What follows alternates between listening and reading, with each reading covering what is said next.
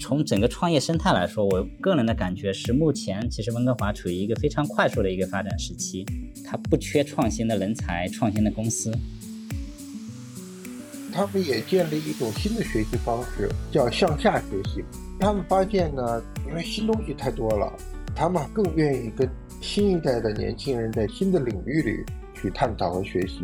这样呢，也帮助这些企业家保持一种非常敏锐的触觉。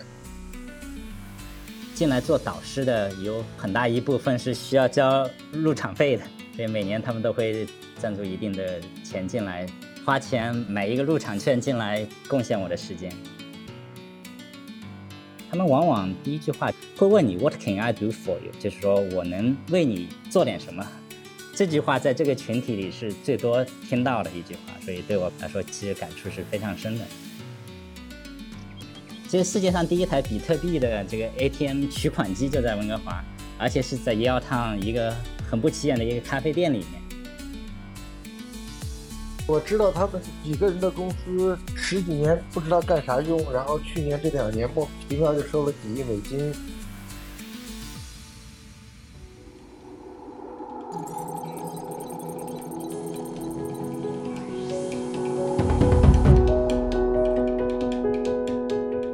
听友，大家好，我是周航，欢迎大家收听由荔枝播客独家播出的《创业入海口》。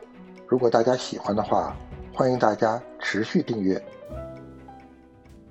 简单的回顾一下投资这个 VC 行业的话，比较传统的这种 VC，它主要是根据于它的行业经验，它专注于某些特定的行业，它去投公司，它去做辅导。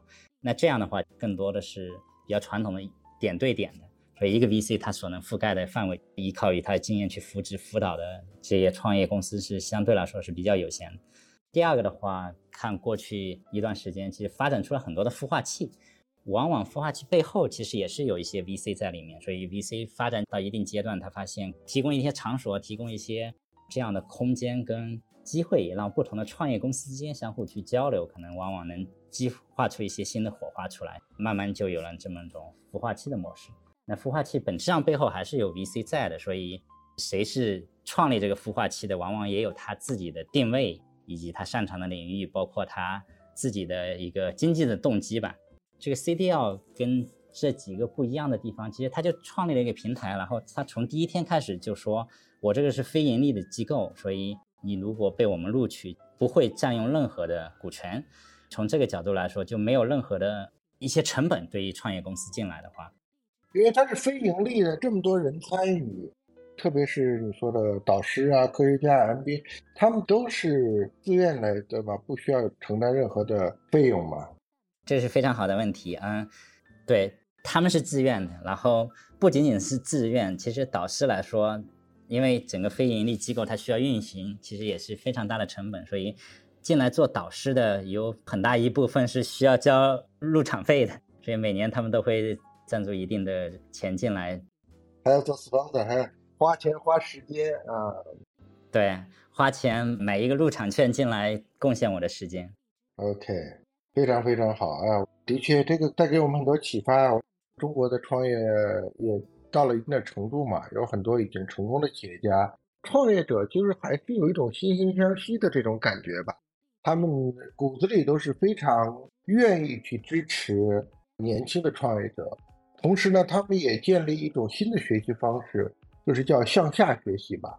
原来我们学习都是说跟自己更成功的，向大企业或者向比自己更成功的企业家学习。但是他们发现呢，因为新东西太多了，他们反而更愿意跟新一代的年轻人在新的领域里去探讨和学习。这样呢，也帮助这些企业家保持一种非常敏锐的触觉啊，整个市场上整个。创新创业的这个领域里出现了一些什么新的动向啊？哪些行业啊，或者哪些新的模式啊？他们有很大的动力是愿意向下学习的。确实，技术的发展、技术的迭代实在是太快了，特别是企业家群体是非常有这种学习的精神，所以时刻要保持新鲜的这种知识储备。所以这个确实是非常好的一个渠道。包括我也接触下来，我相信这点是共通的，在全球来说，这种企业家群体非常非常。有回报社会这种心情跟意愿吧。其实，在 CDL 里面，我听到的对我来说感触比较深的一句话，就是说经常碰到一个，包括我也去跟他们这些导师、这些企业家去聊，介绍一下我自己的背景啊，包括研究的这些东西之类的。他们往往第一句话会问你 “What can I do for you？” 就是说我能为你做点什么。这句话在这个群体里是最多听到的一句话，所以对我来说其实感触是非常深的。我相信这种文化的形成，一方面来自于这个企业家群体，另一方面其实根植于说这个平台本身是一个非盈利的这么一个定位，在这么一个定位下面，其实大家这种贡献的这种奉献的这种心情和意愿都会被激发出来。关于温哥华呢，对整个加拿大的这个创业生态的问题，因为已经在这边待了好久了。包括到美国读书，那你就在这里已经十多年了，可能对比美国呀、加拿大呀，包括你对中国也很了解，你来给我们介绍介绍整个温哥华的创业生态吧。就说了解，其实也不敢当，更多是根据我包括参与学校的，包括刚刚提到 CDL 这些项目，包括跟本地的一些创业公司，确实有挺多接触的，更多是基于我自己的一些观察吧。温哥华的创业生态，其实我觉得可能很多东西不仅仅是温哥华。这个事情可能适用于整个加拿大吧。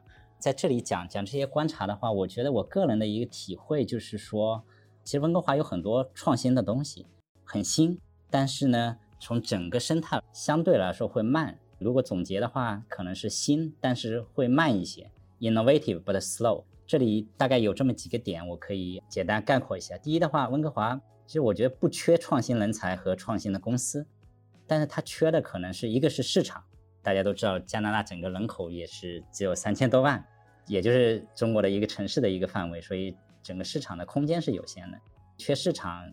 另外一方面，缺它那个市场所带来的这种成长的一些空间，甚至是说一些文化。它其实并不缺 innovative ideas，但是它缺那个 scale up，所以它本质上不是一个 startup problem。创新它一开始起步的那些它不是问题，但是更大的问题是它怎么 scale up。成长起来之后，一个是说它是不是还是专注在比如说温哥华或者加拿大市场，还是应该扩展到更广阔的市场里面去。然后第二个是说它这种成长的时候速度有多快，这个是我觉得是一个比较 fundamental 的一个问题吧。当然，整个 VC 的生态来说，跟美国比也是有一些比较本质上的区别的。这些东西可能不太会短时间内解决。但是从整个创业生态来说，我个人的感觉是，目前其实温哥华处于一个非常快速的一个发展时期。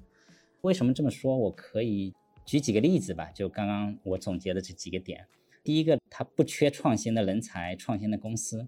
我想举这么几个例子，就是说，可能很多人，包括在温哥华生活了很多年的，也不太知道有这么一些公司的存在。但是如果真正关注的话，你会发现这些非常非常创新的一些想法跟一些企业。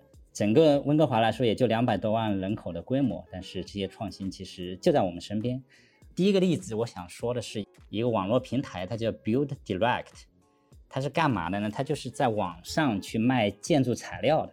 大家都知道，造个房子，然后你需要各种各样的建材，传统的，相信很多人都感受过，在国内去买建材是非常痛苦的一个事情，有太多产品可以选择，然后质量你又没法去判断，所以这个公司。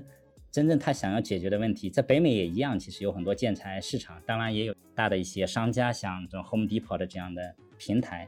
但是整体来说，我如果建一个房子，或者说房子翻新一下，其实是非常痛苦的一个过程。怎么去买材料啊？怎么去把材料运到家里啊？然后再去找人工去安装。所以这个公司它建了一个网上卖建材的平台，主要其实就是在卖木地板，就这么一个网络上的一个平台。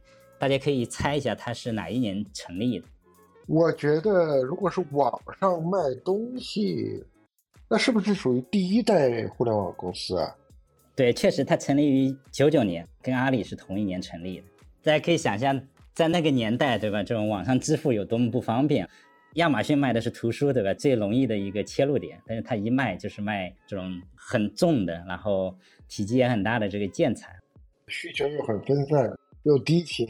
我天，这简直在我们来看，不就电商毒药的业务啊？对 对，电商毒药，所以它从供应链上来说也是非常有挑战的。包括它很多材料来自于亚洲、中国或者东南亚的一些国家。所以创新来说，它九九年就成立了，这是印证了我的说的第一点。它其实有很多创新的东西，但是它就发展不起来。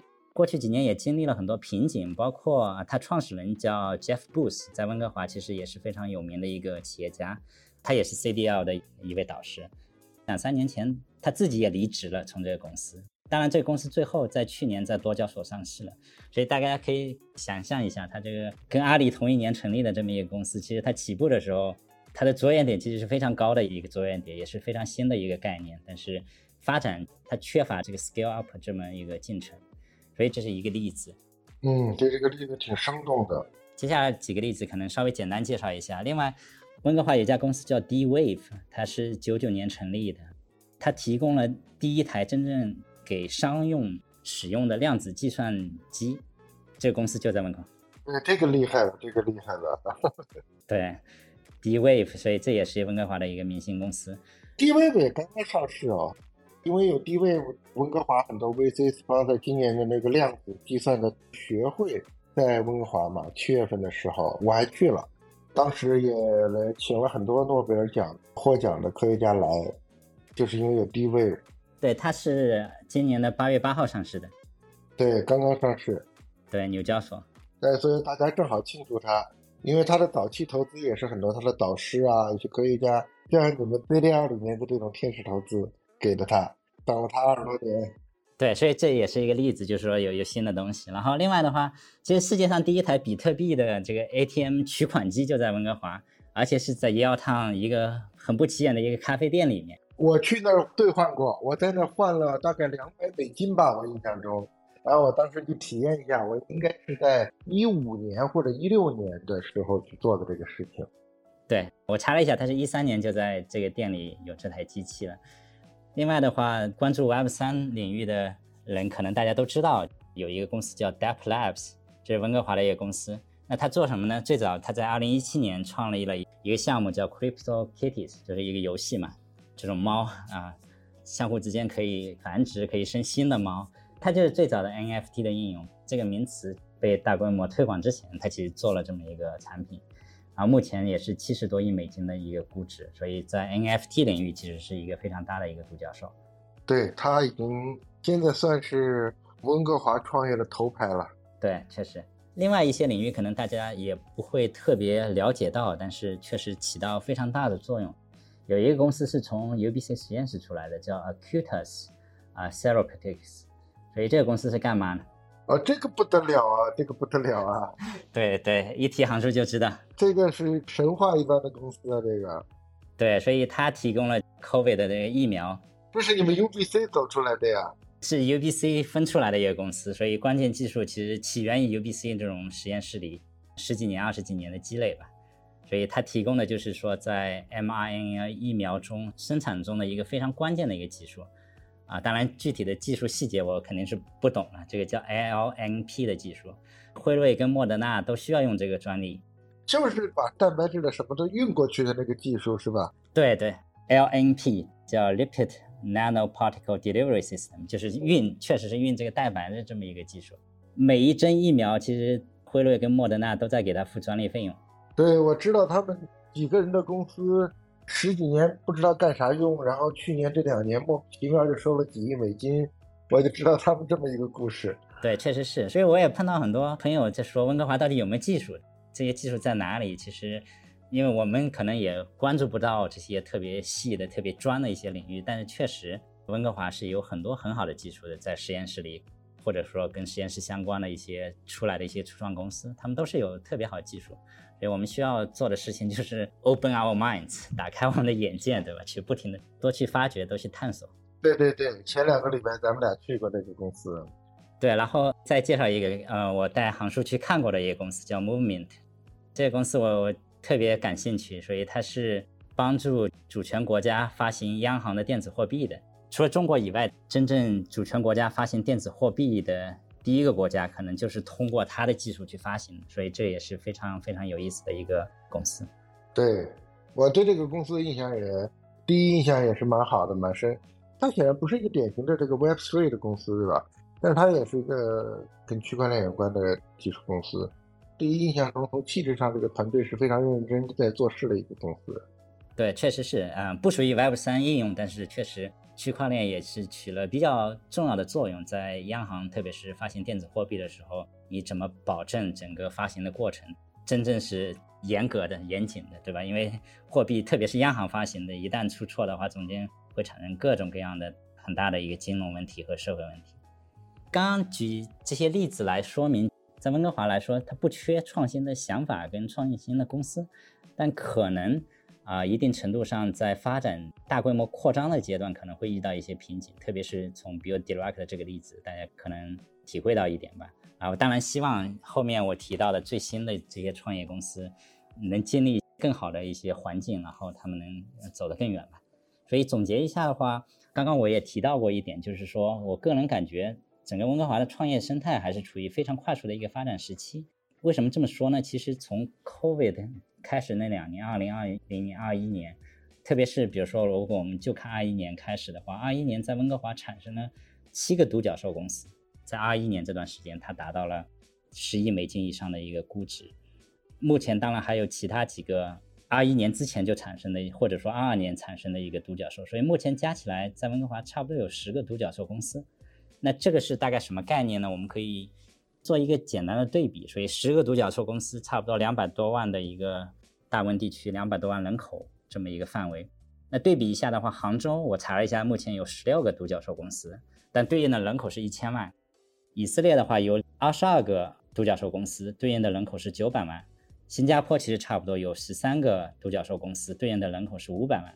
当然，这指标可能也会有一些其他的问题，没有那么严谨。但是如果我们从这个角度来看的话，其实。温哥华是非常高密度的一个独角兽公司的一个群体，确实是过去十年慢慢感受到这些独角兽慢慢就冒出来，是一个正在快速成长的一个时期。那另一方面，从投资机构的角度来说，其实二零二一年本地的 VC 机构投资了超过四十亿美金，很大一部分他们也都是投资在本地的一些创业公司，所以四十亿的话，比前几年是增长了有好几倍，那是非常活跃的呀。如果是四十亿加币或者美金，确实是非常活跃。本地的 VC 基金我查了一下，也吓了我一跳。我以为可能就三十家、四十家，但查到有两百十七家 VC 基金。当然，比较主要的、比较活跃的有差不多二十多家。所以从这个角度来说，这个创业生态其实还是非常不错的一个生态。对，如果把这些数据掰开来看，那温哥华简直比我们这种主观印象中或者主观感受中。在科技创业中要好得多呀！原来我们大家一提到温哥华，就说：“哎呀，温哥华是个养老的地方，风景特别好，特别适合生活，就岁月静好，没有什么科技创业公司。”但是如果你深入下去看，具体到这些具体的数字，那说实话，你说温哥华是个科技城市也不为过呀。确实是，这个也是温哥华最新的定位嘛，对吧？我们的定位就叫 Silicon Valley North，就是北方的硅谷嘛。当然，除了这些科技行业，包括娱乐行业，包括电影啊，很多电影都是好莱坞电影都在这边取景，然后围绕着这个电影产业也产生了一批很有意思的一些科技的创业公司。可能很多都是来自于主观的印象，但是真正去看这些数据的话，确实至少不落伍，对吧？没错，没错。我觉得，如果你按照全球，比如说这个科技城市排名的话，按照这样的数据，温哥华呢绝对是名列前茅的呀。确实有榜单，就温哥华能排差不多前十的。对呀，这个非常好啊！就像我们在国内出差，永远的就是北上广深、杭州、成都，最近偶尔去一下武汉、长沙就没了。这个对比的话，其实我们需要有这么个背景在，对吧？毕竟中国的公司发展起来，它那个市场规模是远远大于这一边的，所以从那个角度来说，有很多独角兽公司也不奇怪，因为它所服务的市场。已经足够大的体量了嘛？比如说像那个 Dep Labs，对吧？它发行一些电子猫啊、一些 NFT，它能发展那么大，确实是需要一些创新性的东西，需要引领这个行业这个潮流的。这点真的是的确值得我们深入去思考和观察一下啊！特别是我在这个温哥华呢，除了一方面因为你生活嘛，更多的是一种生活的态度吧。的确，你就不像在国内总是在那种火热的。创业一线，一天开很多个会，见很多个人，然后你总是在感受的是创业的氛围。这边呢，的确感受上是氛围跟创业的感受要弱得多。另外一边呢，我觉得就是华人的视角，我这边有很多华人的这些企业家们吧，他们来到以后，他们也想做一些事情或者投一些资，但是他们眼里他们就认为只有什么房地产能做一做，买几块地呀，投个房子呀，或者合伙建个公寓啊，或者建个墓啊，他们眼里可能就是这点事儿了，他们就觉得好像别的生意都不可以做。我觉得你刚才说到这些数字化以后呢，给我一个很重要的一个提醒：自己的生活体感和你的视角很重要，它有可能会带来一些巨大的偏差。像通过你今天非常系统的从数据上帮我们梳理了一下，那的确我们对温哥华乃至对加拿大，呃，科技创业的这种认识上可能有了很大的不同。我原来呢也是很主观的，好几年前我当时也在琢磨着，哎，加拿大 VC 有没有的做。当时我还没有认识你吧，大概好多年前了，有人带着呢，我就在 Gastown 那一带的创业公司里面走马观花的跑了一圈儿。我有些印象是跟你差不多的，他们的一个问题就是说，都市场很小，还没有成长的空间。但凡稍微大一点，就搬到美国去了。整个科技公司都有些回调吧。其实有一点比较好奇的啊，我知道温哥华是不缺创新的，但是你说温哥华缺市场，这个我们是认识的。就是加拿大就三千八百万人，美国是三亿人，简单对比吧。GDP 呢，美国经济水平再高一点，基本上就是加拿大的十二倍，略高一些。而且我要说，加拿大几乎百分之九十的人口都生活在离美国边境线三百公里的范围以内。这也就是说，如果你简单的理解加拿大，就可以把它理解成是美国的十分之一，就另外一个州吧。对，差不多。从市场、从人口差不多。它就缺乏市场。当然，如果你就做加拿大本土市场，当然缺乏。但是我有一点不太理解的就是，因为加拿大在北美自由贸易区嘛，你看我们去美国。过边境啊，物流啊什么的也好像没有什么太大的问题，就是我们开着车就去美国了。按理来说，加拿大的企业可以完全做美国的市场，为什么他不可以去做美国的市场呢？其实我感觉很多这些创新公司，其实它市场跟之前比，特别是一开始，比如说像 Direct，它是从本地起家，但是慢慢它也会走向美国市场。包括它其实现在最重要的，它的仓库大部分都在美国，特别 Web 三。之类的量子计算这些应用，它的市场都是全球的。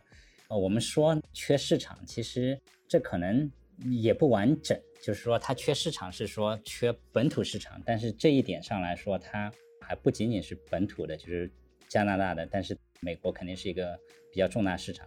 从整个创业来说，如果你在一个城市，它的资源包括城市周边的一些。环境所带来的影响是比较大的，因为你不在，比如说最核心的市场，在美国市场最核心的区域，比如说硅谷，那你对市场的理解肯定会有一些问题，跟在硅谷的企业比可能会有一些差距，这是一点。第二的话，从资源上来说，特别重要的，特别是对这种科技创新企业来说，是 VC 的资源，所以这可能是接下来我想讲的一点，就是说从这些数据上。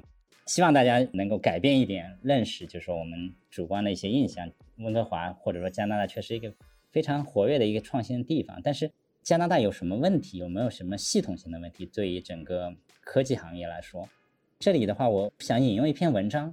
这个文章其实是他二一年写的，所以这个文章他发出来之后，引起了一个非常广泛的一个讨论。这个作者叫 Alex Danko，他是 Shopify 的一个管理人员。他的文章题目就是说，Why the Canadian tech scene doesn't work？就是说，为什么加拿大的整个科技行业不 work？它有哪些问题？他总结的特别好。首先，一个数据，刚刚我们也提到，美国 GDP 可能是加拿大的差不多十倍、十二倍左右，人口也差不多这个范围。但是，如果我们看科技行业的 VC 投资的话，美国就是加拿大的四十倍，这中间十二到四十有差不多四倍的差距。有 VC 是有四十倍的差距啊？对，GDP 是十二倍差距，VC 的差距就到了四十倍。这相对我们这边的 VC 浓度还是低很多的，低很多。对，只有四分之一这个体量。比如说，你说到我们这个温哥华去年有四十亿的投资，对吧？对，但是从整个加拿大整个 VC 行业来说，这个其实跟美国比还是很欠缺的。这是他提到一个非常重要数据。然后他提到的最大的问题到底在哪里呢？他觉得整个创业生态。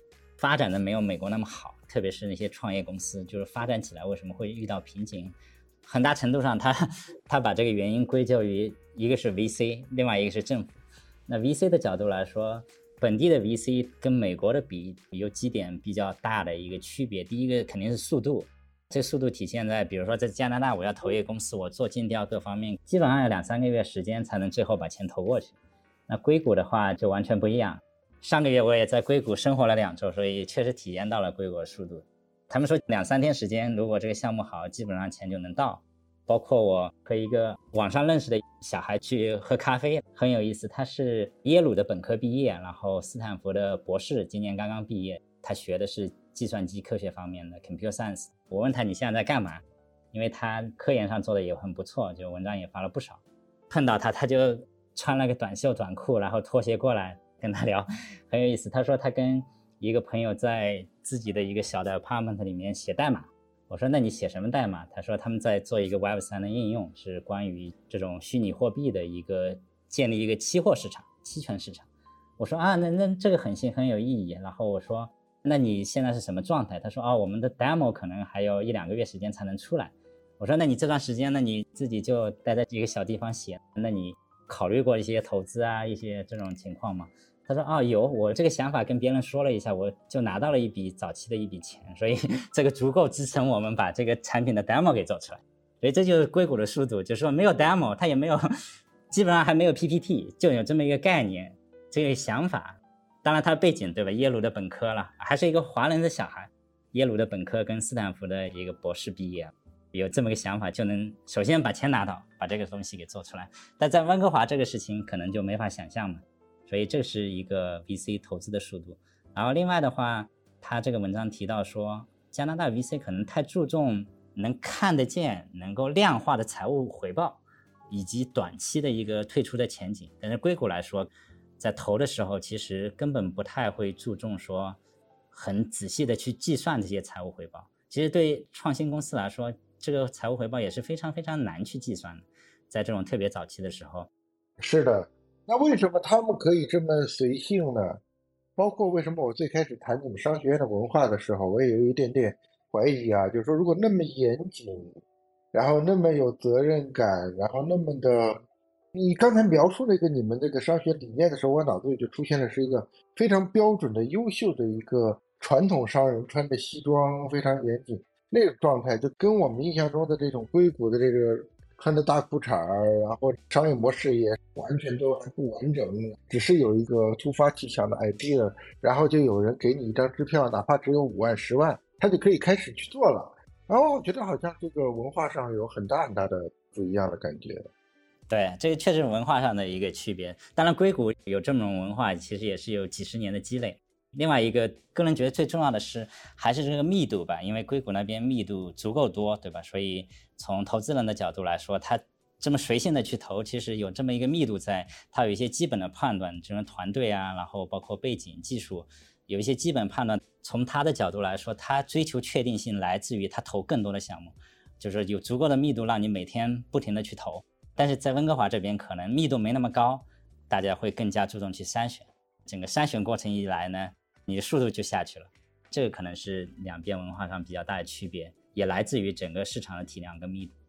简单的说，就是说市场不够热，就是你就好像今年，比如说中国因为市场有一些问题以后，整个市场冷下来了，那自然整个投资机构的出手就慢得多得多了，那慢慢挑啦，严谨多了，做尽调啦，做行业研究啦，那整个周期一个案子可能要做它一年吧。跟过去抢六的时候，恨不得说今天给你出来 TS，承诺你赶紧两周之内我们一定打钱，氛围就完全不一样了。对，可能感觉并不恰当的一个比喻，可能在硅谷你就在一个西瓜田里，对吧？你随便捡一个都是挺大一个西瓜，但这边可能满地都是芝麻，然后你在芝麻里去挑那个西瓜，那是你就得好好去把这个事情给挑出来。你说的对，土地不够肥沃，然后满树的果子没结几颗小的，我们还是只能是挑来点去的。那边好家伙，满坑满谷的，就是随便摘的感觉了。当然，还有一点，我觉得这 VC 的背景是什么样的？因为这边比较注重衡量财务的回报啊、确定性啊、短期这种前景，其实也跟这个钱的属性有很大关系。因为在硅谷的话，因为有几十年的积累嘛，有很多。早期的一些创业者，他自己可能成功退出了，自己身家也很好，他也有这种企业家精神，有很大一部分是有这样背景的人，所以他是理解这种创业公司的，所以他这种钱的属性本身跟加拿大这边这种积累起来的会不太一样。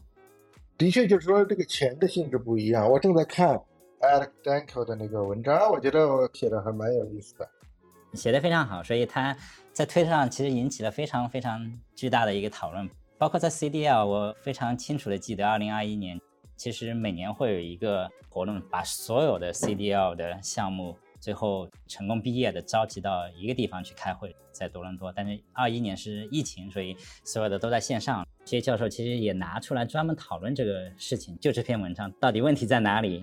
当时在场的有整个加拿大可能最顶级的 VC 都在现场，所以大家也是有非常激烈的一个讨论吧，关于这个事情。再总结一下，从 VC 角度来说，我觉得 跟硅谷对比，这边的话是投资的时候非常看，就是你这个产品是怎么来的，你的开发过程，你到现在这个看得见的阶段，它到底值不值这个钱？但是硅谷来说，他看的更多是前景，就是他不管你是怎么发展过来，这个东西今天值多少钱，他更在乎的说你明天这个东西值多少钱。如果明天能翻三倍，那我今天投了就是赚了。从加拿大这边 VC 可能很多时候根据这篇文章说法吧，就是看的时候是说这个东西到底，比如说这个阶段值不值一千万，对吧？还是说它就值八百万？如果进入到这么一个循环的话，那你去谈的时候，肯定从投资角度来说就不停的去压价嘛。这个确实不利于初创公司的发展。哎，没错，正好就说到了 VC 的前景了。最近咱们都在思考嘛，在加拿大做 VC 到底有没有前途？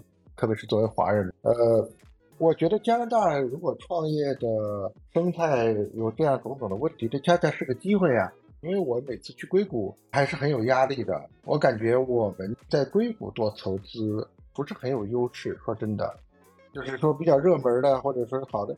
他可能第一时间不会找到我们。第一，你看不到；第二呢，就算你看到了，人家也可能是那边，比如像你说的，投资又快。如果以硅谷为视角的话呢，我们加拿大温哥华也好，那肯定是属于一个边缘地带嘛，不是一个主流的。我们如果带着钱去硅谷做投资，也没有什么优势。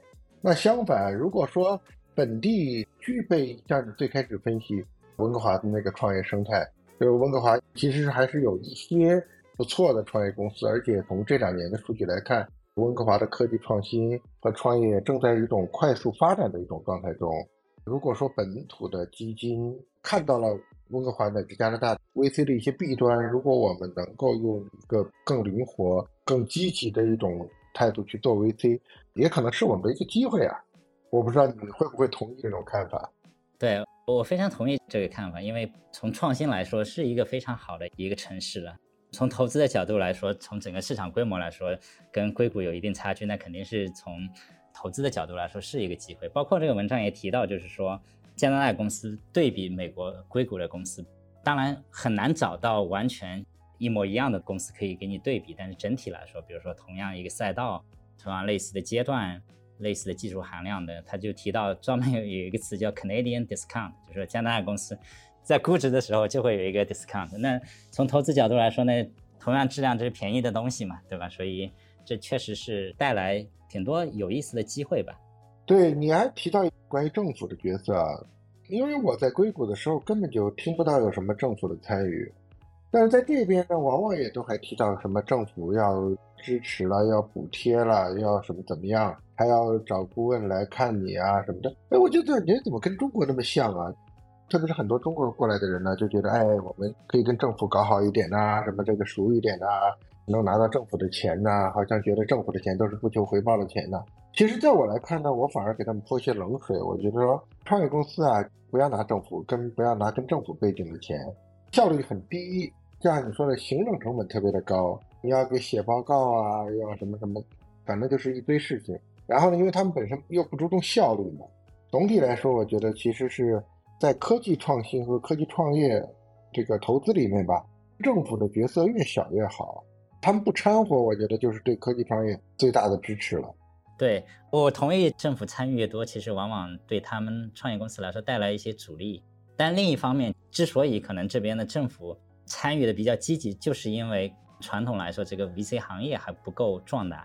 这两个东西可能是有鸡生蛋，蛋生鸡这么一个关系在。那提到政府参与为什么带来一定的影响，而且可能是负面的影响，有几点吧，我自己体会到了一个事情。首先谈一下这边政府它的角色，其实这边政府对于创新是非常支持的，体现在很多方面，包括刚刚杭叔提到的，他对某些产业可能有一定的扶持。但是整体来说，有这么几点：第一点，税收上是有很大优势的，这种小公司的话，它的税收比例是非常低的，百分之十几、十七可能。特别是你在开发研发一些有技术含量的东西，比如说你专门在某个领域招了一些博士，再来做这些研发的话，只要政府认定，其实是有很大的这种退税额度的。我了解下来，最高的它能甚至占到你付出的工资成本的百分之四十到五十都有可能，就是相当于你雇一个人，可能一年花费二十万，其实政府甚至能给你一半的钱来资助这些活动。这是它整个大的力度，但是从另一方面，为什么它可能会带来一些负面的东西？包括这个文章里其实也提到这个观点，就是说，之所以存在这样一些所谓的 free money 之后呢，很多创业公司在一个前期阶段，他就会考虑他去拿 VC 的钱还是怎么弄，觉得免费的东西，那大家都想去争取。从怎么去拿这个钱这个过程，就是相对复杂一点，也有一定的官僚性在里面。啊，举一个。比较有意思的例子，就是因为这个事情，我之所以有一定了解，是我一个朋友在温哥华设过一个公司，他们雇了一个也是类似这种研发部门嘛，有博士在里面做研发，也是去申请这么一个路，我就帮他研究了一下这政策怎么去做，确实挺复杂的，要填各种各样的表格。最后他们怎么做呢？就是雇了四大，就是像 PWC，他们专门有部门帮公司去做这个申请。他们申请成功之后，他们再拿百分之二十、百分之三十的提成，有这样的角色在，大家就看得出来，就是说这个政府所起的作用有多大。因为有这个市场，所以产生了这样专门服务型的一些机构来帮忙做这个事情。包括这个文章也提到，如果去拿政府的钱，那整个进度可能会变慢。就你在最快速迭代的时候，最需要真正专注于做产品。做公司的时候，往往分心了去研究外部的以政府主导的相对来说便宜的一些机会吧，所以这是一点。另外的话，就从我个人的经历来说，其实加拿大对于科研的资助，包括像我们教授做课题的话，其实是有非常大的资金支持的。啊，美国的话，像这种国家科学基金更多是在比较基础的科学上面资助比较多，但是像商科或者人文社会科学相对会少一点，但加拿大其实像我们商科、人文社会科学资助力度非常大。但是呢，整个申请过程，我们一般如果需要提交的话，在每年九月份就得提交整个文件，所有的东西完全提交上去。真正有结果是在第二年的四月份到五月份，真正拿到钱可能在六月份。这个就是它的一个周期。我相信创业公司去拿政府的钱，可能也得经历这么漫长的一个周期。我觉得政府的钱其实是不好拿的。免费的就是最贵的，对，免费的就是最贵的，可能在这个市场其实也是适用的啊。OK，说回我们共同关心的话题啊，就是我们华人，因为你知道温哥华的华人也很多嘛，而且温哥华的华人普遍来说，打个引号啊，就是有钱人是蛮多的啊。那么大多数人呢都是在这里生活，其实也没有做事吧。很多人，我知道很多人都还是有想去做投资的这么一些心愿或者愿望。他们除了传统的房地产啊这些投资之外呢？其实他们也很关注科技，我看很多人自己炒炒股，他们买的股票大多也是跟科技概念，或者特别是之前中概股好的时候，就很多科技的中概股啊，包括现在也可能很关注科技蓝筹之类的，他们也很想参与到科技创业，包括一级市场。你觉得这个有机会吗？或者如果要做，应该怎么做呢？我觉得。从我们的经历来说，包括身边的朋友来说，这边其实不缺资金，但是真正缺的其实一些渠道，包括你的认知，包括你所关注的视野吧。当然，刚刚杭叔提到温哥华遍地都是华人，而且是有钱人。我刚刚想到一个我经历过的，就是我的一个同事，也是一位华人教授，他当时也是跟我一起来的 UBC。他来了之后，他跟我说，他以前的可能高中、大学同学吧，他的朋友圈呢看到他在温哥华，给他发了个微信说：“你是我在温哥华认识的唯一一个还需要工作的人。”所以这个就说明，很多来温哥华这边呢，确实是享受生活，在国内也是事业有成。从资金的角度来说，其实这是一个机会嘛，因为大部分在这边的华人朋友都是比较 high net worth。大家投资渠道还是非常单一的，所有投的可能绝大部分还是进了地产或者地产相关的一个上下游的一些行业，包括最底层的开始去拿地，中间还有去做开发的，不停的去做一些地产的翻新，再到后面可能会做一些地产方面的投资，更加有金融属性的去做一些，比如说抵押贷款之类的，大部分还是围绕着地产这么一个行业。温哥华本身是一个移民城市，所以从整体长期来看，相对来说是一个稳定的行业。但是，当比较类似的资金或者比较有类似背景的资金，在一个相对比较集中的时间挤入集中或者说比较小的一个区域一个特定的市场来说，从经济学的角度，大家都可以理解，这很容易产生一定的泡沫，或者说这个资产的价格肯定是在往上被往上托起来，但中间可能。并没有一个特别坚实的一个基础去支撑这个，不管从短期、长期，从整个大的周期之外，肯定会有一些比较大的风险，这是一个基本的观察。我也了解有很多朋友也是特别想做一些多元化投资，所以这里到底有没有机会跟渠道？这里机会其实挺多的，但是首先需要有这些想法的，得往前跨一步，大家需要比较积极的去接触跟融入吧。特别是想做一些早期的 VC 投资的话，必不可少的是去融入本地的一个创业生态，走出传统的一个，比如说，嗯，华人这个舒适圈。对，从聚会一桌上大家都在讨论地产，你能不能到另外一个桌上，大家都在讨论本地创新的一些企业啊，或者说一些技术的这么一个圈子吧？本身来说，我觉得温哥华可能对华人朋友来说，没有特别紧密的一个社区去提供这样一个机会吧。相对来说是比较孤立分散，包括我提到有两百多家这边的 VC 基金，真正一些华人为主的做 GP 的这种基金可能相对比较少，甚至华人参与作为 LP 参与的基金也也都比较少。从这个角度来说，肯定还是要跨出舒适圈，先去接触、去了解这样的一些企业和本地的一些投资人吧。所以慢慢去融入这样一个环境之后。那我们其实也有我们独特的一些背景跟资源。第一个来说，整体的资金量可能在这边并不缺；第二个来说，这边也有很多在国内非常成功的企业家，就像航叔一样。哪里哪里哪里，我在这儿可不行，发现这有钱的大哥们太多了。对，在在这边跟本地的一些 VC 啊、一些创业者多接触，我觉得。接触过程中肯定会产生很多的机会，如果不跨出这一步，比较远的一个距离去观察，那肯定机会相对来说会是比较少一点嘛。所以这是一点。第二的话，还是保持一长期持续学习的一个心态，特别是一些成功的人士，因为他在成功很多时候也取决于当时依赖的一个社会环境、经济环境跟地理环境吧。每个人都有一定的路径依赖性，在海外的一个国家跟城市的话。勇敢的跨出去，多学习跟接触新的事物，慢慢的打破这种路径依赖，那样可能会有更加开放的眼光跟心态去发掘身边的一些创业公司跟团队。我们也是刚刚开始做一些创业公司的投资，我觉得这个事情中跟传统的事情不一样的地方，就是给你带来一种很深的参与感。如果你做二级市场，你买个特斯拉股票，当然你也有这么一种参与感，但是毕竟这种参与感相对来说会小一些。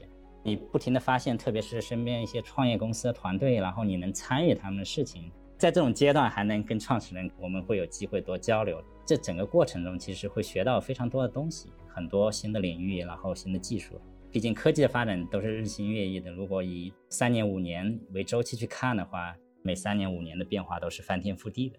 如果你没有参与这个整个过程的话，往往会过了一段时间后，发现有脱节的一种感觉吧。